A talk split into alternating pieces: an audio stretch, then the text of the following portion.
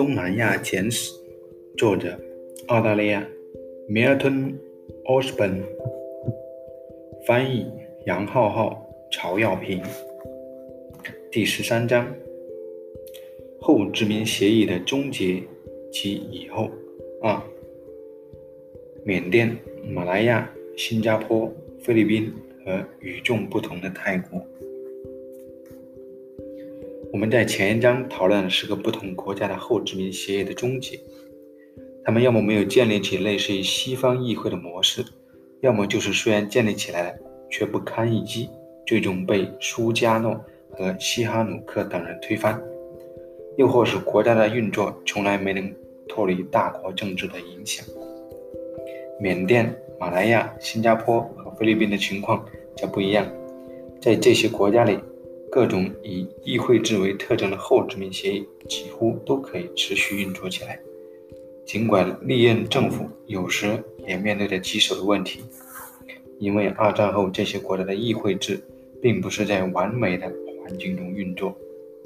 正如前文所述，马来亚有一个紧急状态时期，菲律宾有虎克起义，最后每一个国家都以截然不同的方式结束或深刻的改变。后殖民协议。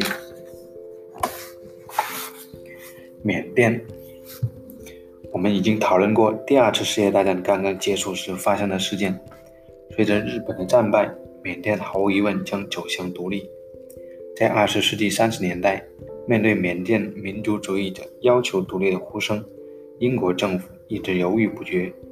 但是在第二次世界大战结束后，一种完全不同的气氛占据了上风。重要的是，伦敦新当选的工党政府致力于在印度推行非殖民化，而且将之推广到了缅甸。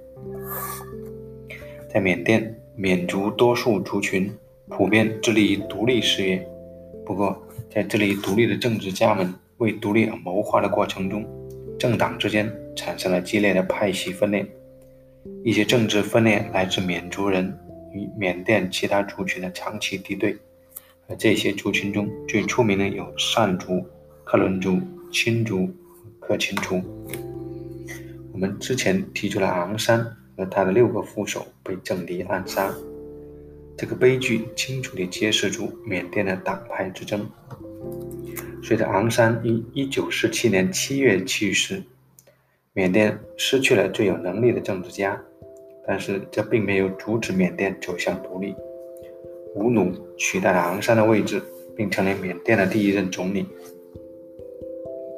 尽管仰光政权面临着严重的分离主义的挑战，但是政独政政府平安度过了整个二十世纪五十年代。这在相当程度上是因为反政府人士各自的目标并不一致。不过，中央政府的中心也存在分裂。总理吴努倾向于出台。顾及缅甸民族多样性的政策，例如，他准备准许善族人享有一定程度的自治，但这样的思想公然冒犯了缅甸的军方政策。军方领导人致力建设一个高度集权的国家，他们认为自己的观点理应被接受，因为他们曾身先士卒应对来自分裂主义的武装挑战。政治家们持续不断争吵，加上少数族群不断要求自治带来的威胁，吴奈温将军领导的军队就控制住了局面，并且在1962年3月罢免了吴努和他的政府。政变几乎没有流血，只有一个人被杀，但是议会制政府的消亡意义重大且影响深远。吴努被流放后，军方成立了一个革命委员会。这个委员会将在接下来的十二年中用法令统治全国。一九七十年出台的新宪法并不意味军人统治时代的结束。只在二十世纪八十年代的时候，军方曾经在一段短暂的时期内几乎准备放松他们对缅甸人民生活的控制，但是在整个二十世纪九十年代。尽管已经存在一定程度的经济自由化，军队依然掌权。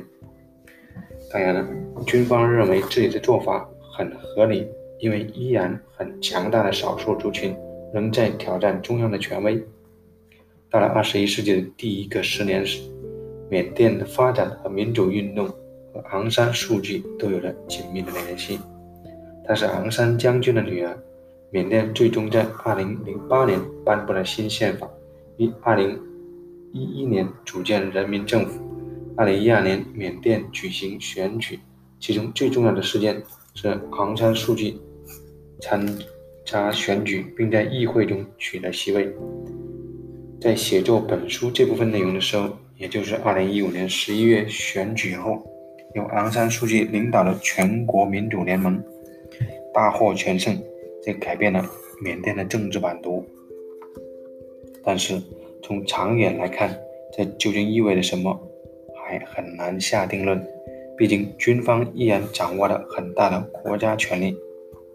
从历史的角度看，由于缅甸有丰富的自然资源，而且民众识字率很高，许多缅甸人都曾经对独立后的缅甸寄予厚望。但是自1962年军方接管国家以来，他们的希望就落空了。军方接管国家之后，曾在1948年给缅甸带来独立和议会制的协议，遭受了致命打击。此后，缅甸用了五十多年才重新迎来民主制度的回归。马来亚，马来亚在1957年8月获得独立。这是在该国两个最重要族群的政治领导人达成了一系列谅解的基础上实现的。多数族群马来人和最大的少数族群华人在征得印度族群的同意后达成了谅解。印度人在政治和经济上的地位相对没有那么重要，但很大程度上，这些谅解行为的本质反映了当时马来人华人的领导东古。阿卜杜拉·拉赫曼和陈真露之间存在良好的个人关系。宪法承认了马来人的特权，因为他们是国家的人民。实际上，这意味着法律为马来人保留了公务员职位，并且给予他们接受奖学金的特殊机会。宪法还规定伊斯兰为国教，马来人的宗教也得到了认可。同时，宪法也认可公民信仰其他宗教的权利。马来王国的传统统治者苏丹则在一个新的宪政安排下继续发挥重要作用，而且这个苏丹这些苏丹将轮流担任名义上的马来亚国王。总而言之，这些安排的要点是：马来人将在政治领域占据主导地位，而拥有强大商业能力的华人继续以。特殊群体活跃在经济领域，处在领导地位的马来人政党和华人政党，及马来民族统一机构和马来西亚华人工会，共同主导了马来亚的议会，并组成了大联盟。第一次打破1957年宪政安排的事件是1963年新马来西亚联邦的建立。这个联邦包括马来亚、英属婆罗洲两片领土上的沙捞越及沙巴，还有新加坡。组建新联邦的想法来自马来亚的首相东古阿卜杜勒拉赫曼。这个想法得到了英国的热烈响应。英国当时仍然在婆罗洲和新加坡承担着帝国的责任，因此急于摆脱他们。新加坡热情地加入了这个新联邦。但他的领导人当时几乎没有意识到新加坡是一个华人占大多数的国家，因此，新加坡加入新联邦会令吉隆坡为核心的马来政治机构中许多人感到非常不安。这些马来人来说，新加坡被看作为是个潜在的中国第五中队，很有可能破坏马来西亚对马来人特权地位的认同，以及伊斯兰教作为国教的地位。当新加坡领导人相信他们与马来领导人同样有权利获得联盟最高职位，并且抱着这个信念积极参加竞选的时候，东古阿卜杜勒拉赫曼和他的同事决定将新加坡从联邦中驱逐出去。1965年8月，他们的确把新加坡驱逐出去之后，新加坡开始以一个独立的国家身份来追求自己的未来。新加坡从马来亚联邦分离出来是一个具有重大意义的事件，但是人们认为，直到四年后才真正脱离后殖民协议。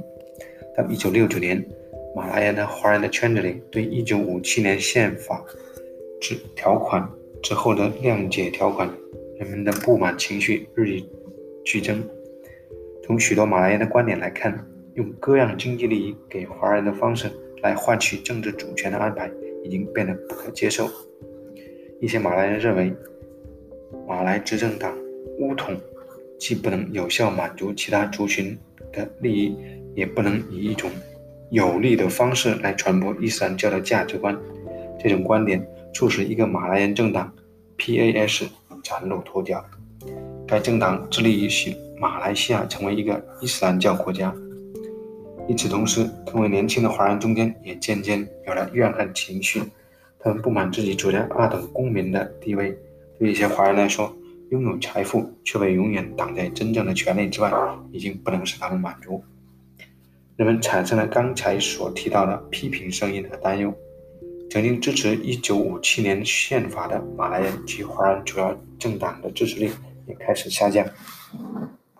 在1965年5月举行的选举中，华人选民放弃了联盟，转而去支持与新政党有关联的反对党候选人，而这些新政党的绝大多数是华人。同时，PAS 也成功地获得了以前由巫统政治家占有的议会席位。因此，尽管联盟继续控制着议会，但他所控制的席位数量锐减，而且华人主导了新政党，影响力突然上升。在选举刚刚结束时，导火线出现了。当时，新的华人反对党支持者为庆祝他们成功获得议会席位，议会席位，他在首都吉隆坡举行了盛大的胜利大游行。该游行刺激了马来执政党的支持者，他们在五月十三日举行了游行以示反对。之后便爆发了持续四天的野蛮群体暴乱，表示年轻的马来人。和华人相互攻击，最后导致超过两百人死亡，非官方死亡人数甚至更高。这些事件的直接后果是，马来西亚宣布进入紧急状态，并解散议会，所有的基本权利都集中了国家行动委员会手上。发生在五月十三日的群体暴乱造成的更长影响是，它重塑了一九五七年宪法会后双方达成的谅解。因为马来人对所发生的事件深感不安，并开始担心他们在马来西亚社会特殊地位正遭到侵蚀，便采取了一系列方法来修正宪法。修正后的宪法强化了马来人的特权地位，例如包括议会在内的场所，马来人的特权是不容置疑的。此外，他们还通过额外的方式增加马来人入读大学的人数。最重要的，也许是新经济政策。它改变了马来西亚的经济管理方式。该政策试图改变马来西亚人在商业上，马来西亚华人在商业上很成功的现状。政府干预马来人的所有企业，对他们进行鼓励并提供支持。一九六九年五月，马来西亚发生了诸多事件，其后一段时期，历史在马来西亚现代史上有着重要的地位。当涉及这段历史时，我们不得不提一个了不起的人物——马哈蒂尔·穆罕默德医生。他当时是马来执政党的一名党员，他将自己在议会的席位拱手让给了来自伊斯兰教 PAS 政党的一名候选人。尽管他在当时还不是很出名，但通过向总理东古阿卜杜勒·拉赫曼写信，指责总理和他的同事没能捍卫马来人的权利，这个医生出身的政治家。一跃成名，从短期看，这导致了他被执政党巫统开除；而从长期看，这是他1981年成为马来西亚首相并担任该国领导人长达22年不平凡职业生涯重要的一步。新加坡，上文已经提及，新加坡在1965年8月被驱逐出马来西亚联邦。这个高潮事件使得一场旷日持久的复杂政治辩论走到了最后一步。此辩论的核心问题在于：马来人在马来半岛是多数族群，而且他们掌握了权力。那么华人占多数的新加坡，应该在马来半岛上占据怎样的位置呢？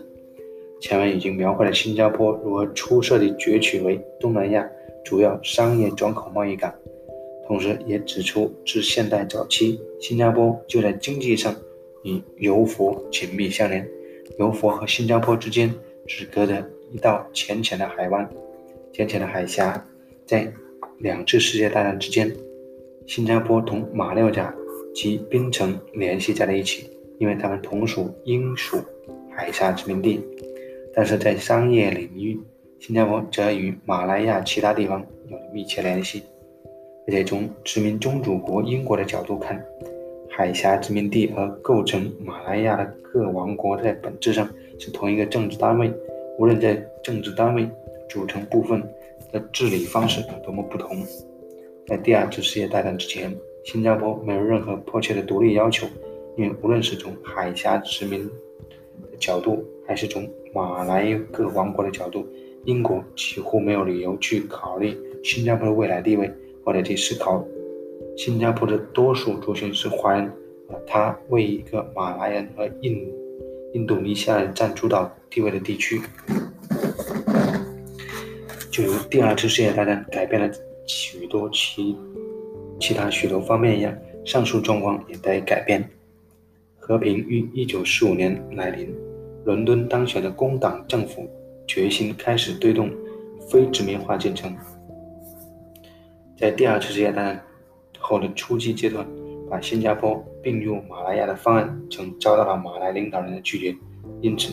马来亚稳步迈向独立，并最终于1957年成功。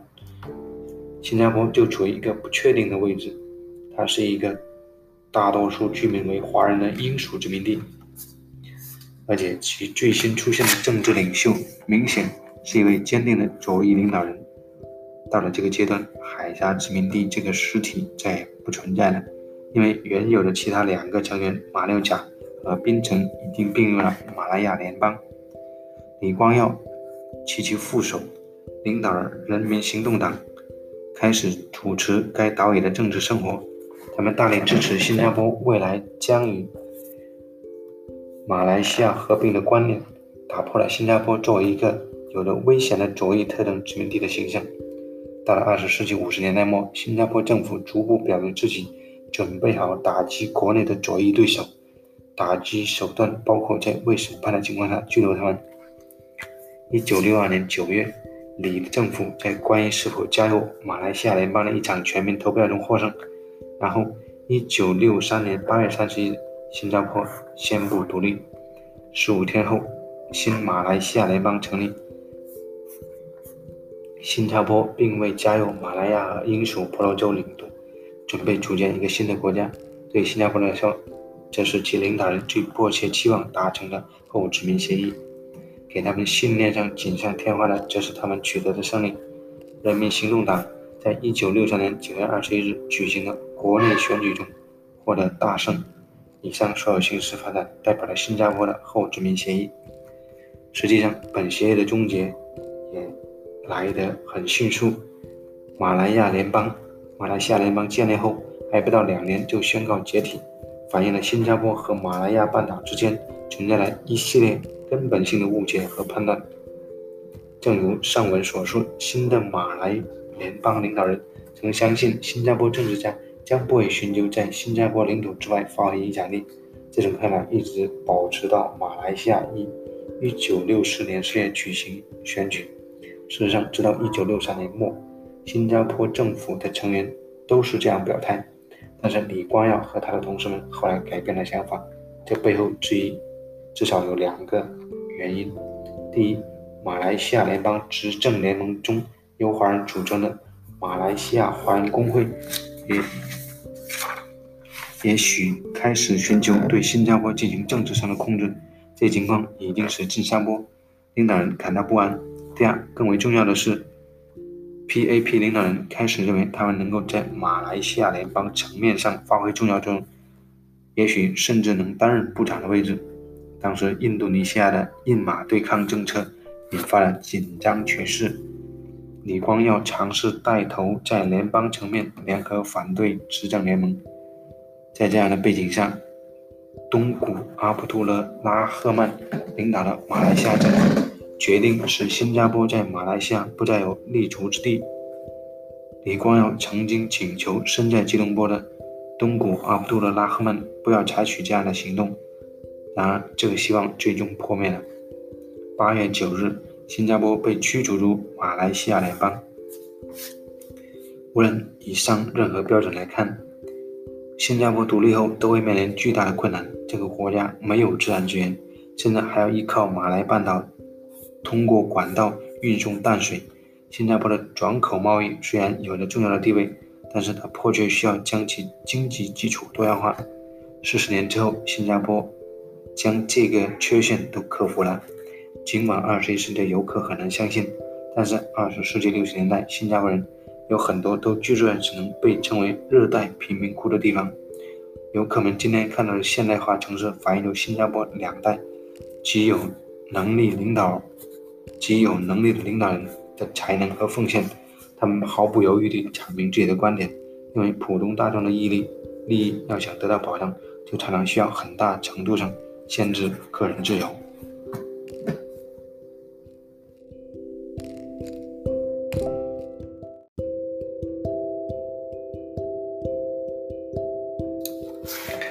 菲律宾在第二次世界大战结束后不久，菲律宾就获得了前殖民者早已承诺过的独立。关于这段历史，我们在有关胡克巴拉哈普运动给该国独立政府所带来的挑战中已经谈及。从某种程度上说，独立政府的成立几乎没有碰到什么宪政上的困难。美国在一九三五年承诺给予菲律宾独立地位。因此，美国在一九四六年七月四日宣布菲律宾正式独立一事是其殖民事业的必然结果。不仅独立的日期与美国独立日相呼应，菲律宾的宪政安排也反映的是美国的立法模式。独立的菲律宾由一个民选总统统治，总统则与一个包括参议院和众议院两院制议会共享权力。同美国一样，总统在第二次世界大战之后的政治生活中占主导地位。但与美国不同的是，菲律宾的参议院是在全国范围内选举产生的，这使参议院变成了有志于登上总统宝座的政治家的天然跳板。这种给政党政治的发展提供了相对稳定基础的宪政安排，建议美国、英国、澳大利亚等国，但对菲律宾来说还很陌生。政客们对政党忠诚度。很脆弱，受个人利益的驱使，他们会随从，随时从一个党转换到另外一个党。我们在之前的章节已经指出，第二次世界大战后，那些和日本曾经有过合作的菲律宾人是如何被处理的。但其实，曾与日本人有过合作的菲律宾精英实在是太多了，因此政治阶层很难通过旷日持久的审判和惩罚。来抹除那段记忆，大力支持这种方法是菲律宾政坛的常态。这一做法直到今日仍至关重要。无论是过去还是现在，菲律宾政坛很大程度上都为精英们所独享。尽管也有少数非精英背景的人在政坛中发挥了作用，这些精英大多来自大地主家庭，或者是与这些家庭有关系的人。这些大地主家庭的利益渗透到生活的每一个领域。影响了菲律宾的政治、经济和社会。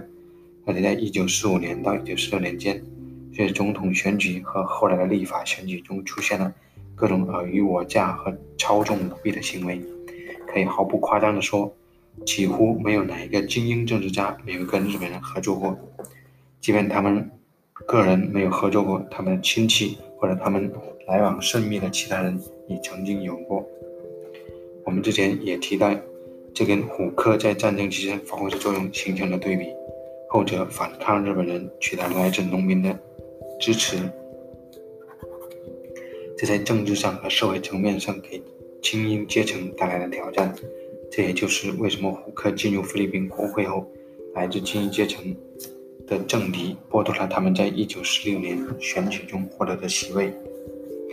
在独立后的菲律宾，第一位通过选举产生的总统是曼努埃尔·罗哈斯，他是一位典型的精英阶层成员，与该国强大的糖业有着密切的联系。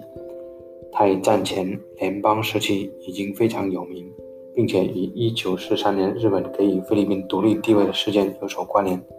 尽管他曾与日本人合作，但是由于在战后得到了道格拉斯·麦克阿瑟将军的支持，这样的负面效应也得以抵消。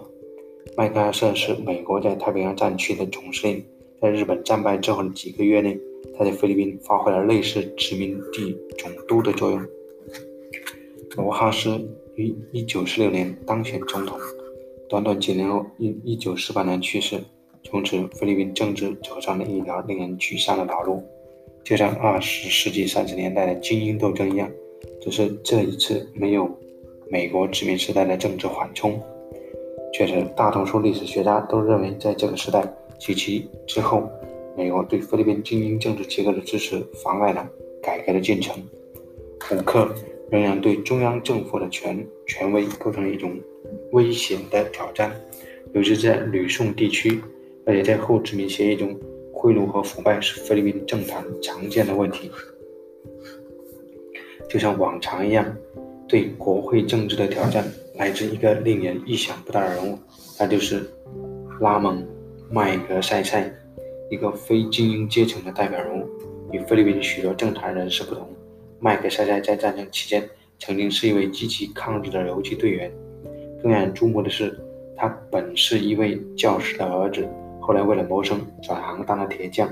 他充分利用自己战时履历进入政坛，并在1949年选举产生了季里诺总统内阁被提名为国防部长。他这个职位重新引起了对胡克的战争，并在1953年赢得了总统选举。麦克塞塞提拔众多人才进入政府工作，在那个时期。精英阶层对菲律宾政治的控制几乎有可能被打破，但事实并非如此。麦克塞塞于1957年的一场空难中去世。他曾经努力往政坛中注入变革精神，也随着他的去世而消失。非常重要的是，尽管他成功消灭了来自胡克的挑战，但是他所承诺的大多数土地改革政策并没有得到实施。社会和经济生活中这一关键领域没有发生改变，而精英阶层仍然控制着国家政治，并凭借与大型土地庄园的关系获得财富和权力。尽管如此，从麦克塞塞总统的任期开始，菲律宾经济的其他领域相继发生了重大变化。跨国公司抓住机会在菲律宾投资，并与体制内的精英展开合作，城市建设因此风生水起，尤其是在马尼拉。与此同时，随着暂时混乱状态的结束以及相对稳定时期的到来，越来越多年轻人在高中毕业之后继续接受高等教育。在菲律宾，最终导致后殖民协议终结的事件发生在1963年。那一年，费迪南德·马克思通过选举获得了参议院议长的职位。马克思是一位有雄心壮志的律师，曾经谎称自己在战争期间。是一位出名的游击队领导人，他利用参议院议长的职位竞选总统，宣称以振兴菲律宾为目标，并在1965年成功当选。在马克思的第一个任期内，他似乎有可能改变整个国家，尽管后来并没有发生什么根本改变。旧精也借着主导该国经济，由于美国的主要军事基地都建在吕宋岛上，菲律宾还是从越南战争中得利，并迎来了暂时的缓。繁荣，不过这并没有怎么惠及穷苦人民。马克思承诺要建设一个更好的政府，而为了取得选举的胜利，他还精明地分配经费支出，以确保他在1969年再次当选总统。而他也成为第一位连任两届菲律宾总统。他所宣称自己暂时表现出英雄主义，仍然没有遭到挑战。而他光彩夺目的夫人伊梅尔达，成功地树立起关心社会弱势群体的形象。虽然他自己其实过得放纵奢华的生活。在马克思第二个总统任期的第三年，菲律宾与后殖民协议脱离的时候到来了。尽管菲律宾政坛变化无常，但直到那时，1946年引进的宪政安排在本质上依然完好无损。但1972年9月，马克思脱离了这个既定模式，并颁布了军事戒严令。他声称这是为了捍卫民主以及预防一场他所认为的很危险的共产主义革命。然而，现实却与他的意愿相违背。此时距离他第二个总统任期结束就只有一年，而且宪法禁止他第三次参选。他深信自己对菲律宾的将来是至关重要的，因此准备监禁数千名政敌。他也没有给他们投诉法律的机会。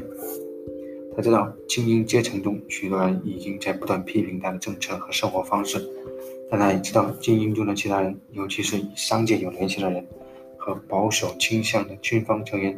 与他持有相同意见，中产阶级的舆论为他的决策提供了一些支持，而且由于他明显愿意实施改革，尤其是土地改革，所以那些为了城市和乡村穷人得到更好待遇而开展运动的人们，从他身上看到了希望。另外，随着理查德·尼克松入主白宫，马克思因为宣称自己坚持反共而得到美国的支持。但是事实很快就证明了实行戒严的正面成果是脆弱短暂的。随着马克思的总统位置越来越稳固，人们愈发质疑他是否会致力于之前所声称的改革。马克思以一种后来被称为“裙带资本主义”的方式给他的亲信分好处，而且关于土地改革的大胆构想也停滞不前。伊梅尔达·马克思重奢极欲。为增加政治声望，他毫不节制地花费巨额国家资金建造过于奢华的建筑，比如酒店和文化中心等。他的行为成为马克斯当政时期政治空洞的象征。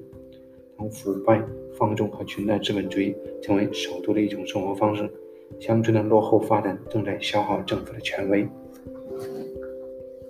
到了二十世纪八十年代，东山再起的共产党开始。募征新兵，并通过武装组织新人民军，不断增加地方权力。与此同时，一直存在于天主教主导的马尼拉政府和该国南部岛屿上少数穆斯林社区之间的冲突愈演愈烈。军队通常不分惊红皂白，以武力镇压来应对这些挑战。我们又把国家的敌人和居住在战区的无辜农民区分开来。同时，国家经济止步不前。马克思的慢性疾病也越来越严重。他在1981年暂时取消戒严令，并发起了一场腐败重生的总统选举。而这场选举，他带来另外一个十年的任期。1981到1985是现代菲律宾历史上最黑暗的时期之一。随着经济突然陷入一个陷入进一步的混乱，各省的安全形势也逐渐不容乐观。马尼拉的政治生活也变得更加离奇，更加腐败。伊梅尔达·马斯科马克思继续他的放纵生活，他声称自己是小人物的发声，而马克思则长期缺席政治，因为他正在接受治疗。军方的重要人物选择继续支持马克思，以换取他们的好处。军队由马克思的得力助手费边维尔。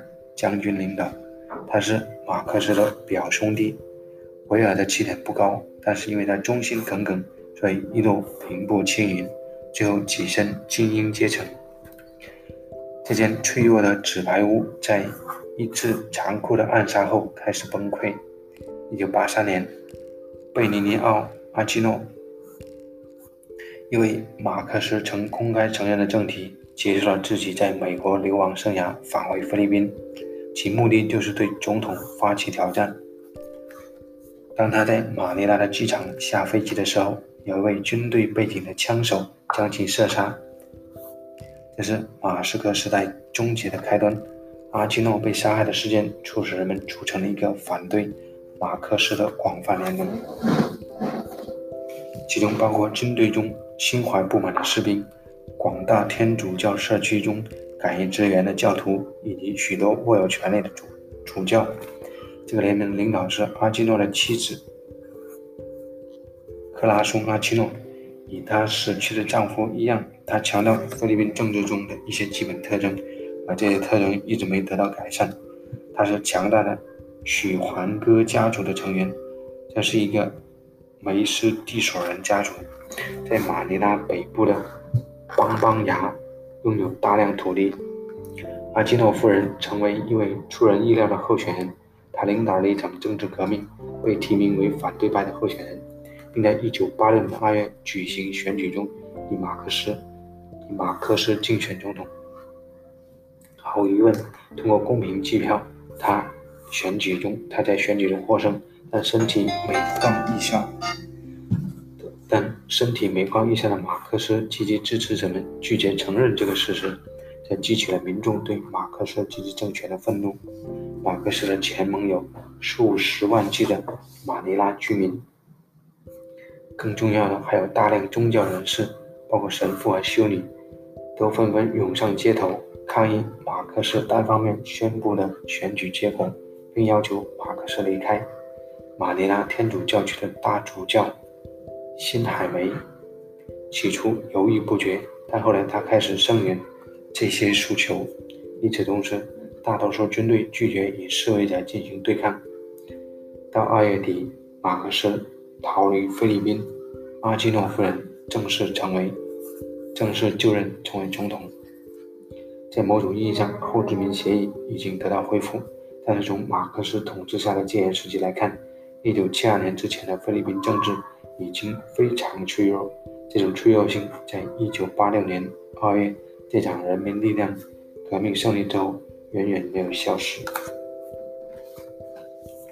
泰国，前文已经多次提及，泰国是东南亚唯一没有经历过殖民统治的国家，因此我们在这里不会像这一章及前一章讨论别的国家那样去寻寻找泰国所谓的殖民协议，并且判断它什么时候走向终结。但是我们可以描述1932年政变后影响泰国宪政历史发展的概况，而正是1932年政变终结了泰国的君主专制制度。同时，我们必须注意到，在这个非常复杂的时期，处于竞争状态的政治集团中，精英们的精英们在努力塑造泰国的特征。尽管接下来的描述的事件具有鲜明的泰国特点，但他们依然与东南亚其他国家所发生的事情。有一些普遍的相似之处，尤其是在第二次世界大战后，此时许多个人的团体都努力去为正在变化的时代找到新的政治方向。一九三二年政变中，有一位专业律师比里·帕农荣领导的团体发挥了作用。他们中有一些人的日目标非常激进，甚至还考虑建立一个共和国。要知道，在二十世纪三十年代，泰国掌权的人对前景看法仍旧非常保守，君主的权力已经受到限制，但是人们仍然对该制度抱有传统的尊重。当时建立起来的政府制度已经有选举的成分，但是最终的权力却掌握在军人和那些与他们合作的官员手上。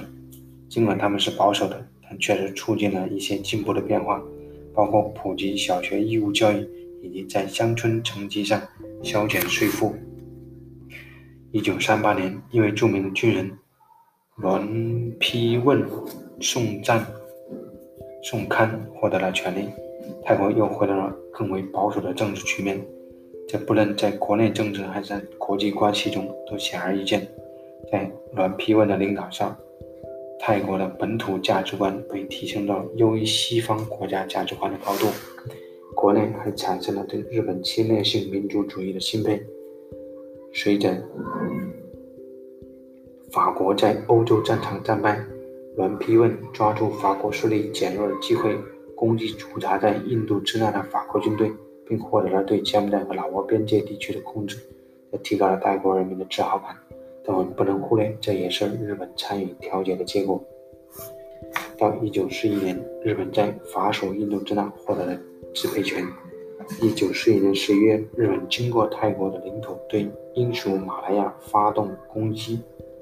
栾丕问政府默许日本的行动，随后在日本的敦促下向盟国宣战。由于日本势不可挡地在东南亚地区进发，所以泰国几乎坚定地站在日本的阵营里。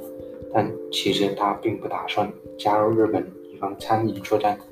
根据他以前与西方打交道的经历，他做出妥协有利于维护其独立，并没有其他更为可行的方案的时候，泰国准备再次随风倒。三年后，当战争接近尾声的时候，日本的战败已不可避免，泰国的政策再次发生变化。泰国运用了精明的外交手段，加之获胜的同盟国在别处有当务之急，无暇顾及东南亚，因此在战争结束后，泰国为其与日本的暧昧关系仅仅付出了很小的代价。他不得不归还从柬埔寨和老挝夺取的领土，但是他成功摆脱了过去，这可以从1946年加入联合国反映出来。与此同时，在旋转轮班人员流动的泰国政坛，阮丕问再次当选总理。不过，在1946年6月，年轻国王阿南达神秘死亡之后，他又失去了权力。1948年，军方继续在泰国政治中占重要地位。此时，身为陆军大元帅的阮丕问又一次成为总理。1948年到1951年间。泰国精英阶层处在极不稳定的状态，前后发生了不少四次由军方领导的未遂政变。阮丕问和他的政府在这政变中幸存下来，并继续统治直到1957年。在那一年的新议会换届选举中，他虽然以微弱优势获胜，但他的宿敌沙利·塔纳勒将军领受领导了一次政变，将其罢免了。沙利对1957年选出来的议会失去耐心，并在1958年将其解散。他有独裁倾向，并且坚决打击泰国共产党。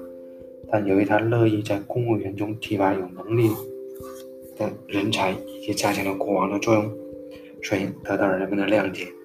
与此同时，在沙利主持下，泰国与美国有着力发展日益密切的关系。他制定亲美政策，是由于前法属印度支那国的状况给泰国造成安全问题，但在政策同时也带来一个重要的附加收益，即促使美国在泰国增加投资。一九六三年，沙利去世，接替他是他农吉迪卡中，由军方主导的统治得以继续。泰国与美国关系也变得更加密切。二十世纪六十年代末，泰国曾经出现短暂的议会统治时期，但是在一九七一年结束。最后，在军方保持成员的支持下，他能再度掌权。如此一来，对泰国社会中不再愿意接受军方这些盟友利用固有权益来主导泰国政治的人们来说，他们的愤怒一触即发。在一九七三年十月，民众对这些政治安排的怨恨开始沸腾。最后爆发了反对他农及其副手的暴力示威活动，他农因此开始流亡。新议会举行选举，这一次事件证明了泰国的政治平衡中出现了新元素：受过教育的城市年轻人，他们要么来自正在壮大的中产阶级家庭，要么是期望成为中产阶级那一部分人，其中有许多人都是大学生，他们满腔热血，寻求。为以前没有被代表的群体，如城市工人和农村穷人等拓宽民主参与的途径，当然有时他们的做法并不现实。此时，泰国社会充满躁动，而共产党在整个印度支那地区的获胜，也让国际局势变得不明朗。在如此背景下，蓬勃发展的泰国议会制度暂时得到了巩固。然而，一九七六年十月，与警察和军队部门有联系且有很强大的右翼及保守人士发起了反击。他们残忍攻击曼谷政法大学的学生，声称学生在推动极端激进的政治。这个混乱时期，许多持不同政见的学生逃亡到了边远的农村地区，军方再次掌权，并任命官员他领盖维谦。但是不到一年，军方再次行动，罢黜了他领，拥立江萨·刹马南为总理。江夏的任命确实标志着泰国政治迎来了一个真正的转折点。这个转折点就相当于其他东南亚国家与后殖民协议发生根本性的脱离。江夏后来在二十世纪八十年代被另一位军人并廷树拉暖取代。在二十世纪八十年代初，人们不曾想到议会制民主会在泰国出现，但它确实最终发生了。江萨和丙成功领导国家度过了度过了政治和经济难关。丙尤其发挥重要作用，通过大赦逃亡在农村持不同政见者被鼓励发挥主流政治，因为在主流政治里。展开严酷军事行动是行不通的。曼谷政府逐渐表明自己乐意考虑农民的利益，尤其是居住在国家东北贫穷省份的农民。但是在1992年选举后，曼谷又发生了大规模暴力游行，因为当时的军方似乎再次计划脱权。这一事件测试了泰国民主制的长期趋势。民主制看上去已经确立，但国王的果敢。但国王的果断干预保障了议会统治的续存。考虑到这个背景，除了最乐观的人士，很少人会认为二十世纪八九十年代发生的事件说明泰国所有的问题已经被解决。尽管一九九七年颁布的宪法在许多人眼里是一个新的开端，在一九九七年后，泰国发生了一件事：这个国家曾经历了一段较为短暂的相对稳定期。给人们希望。现在到了二十一世纪第二个十年，泰国军方依然干预政治，曾在二零零六年和、二零一四年两次发动政变。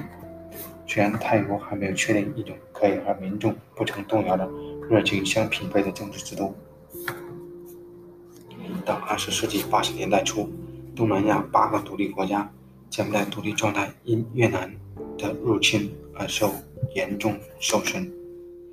而正是越南人1979年推翻了红色高棉政权，此事件将在下一站谈及。但除此之外，各个独立国家的政府或多或少都是宪政基础上运作的。严格来说，文莱从未沦为殖民地。它于1980年结束了英国保护国的地位。当时，东南亚仅剩东帝汶仍在追求独立，试图摆脱印尼对它的占领。十年后，柬埔寨才再次赢得独立。而对东帝汶来说，二十多年后，他才实现独立这个宝贵目标。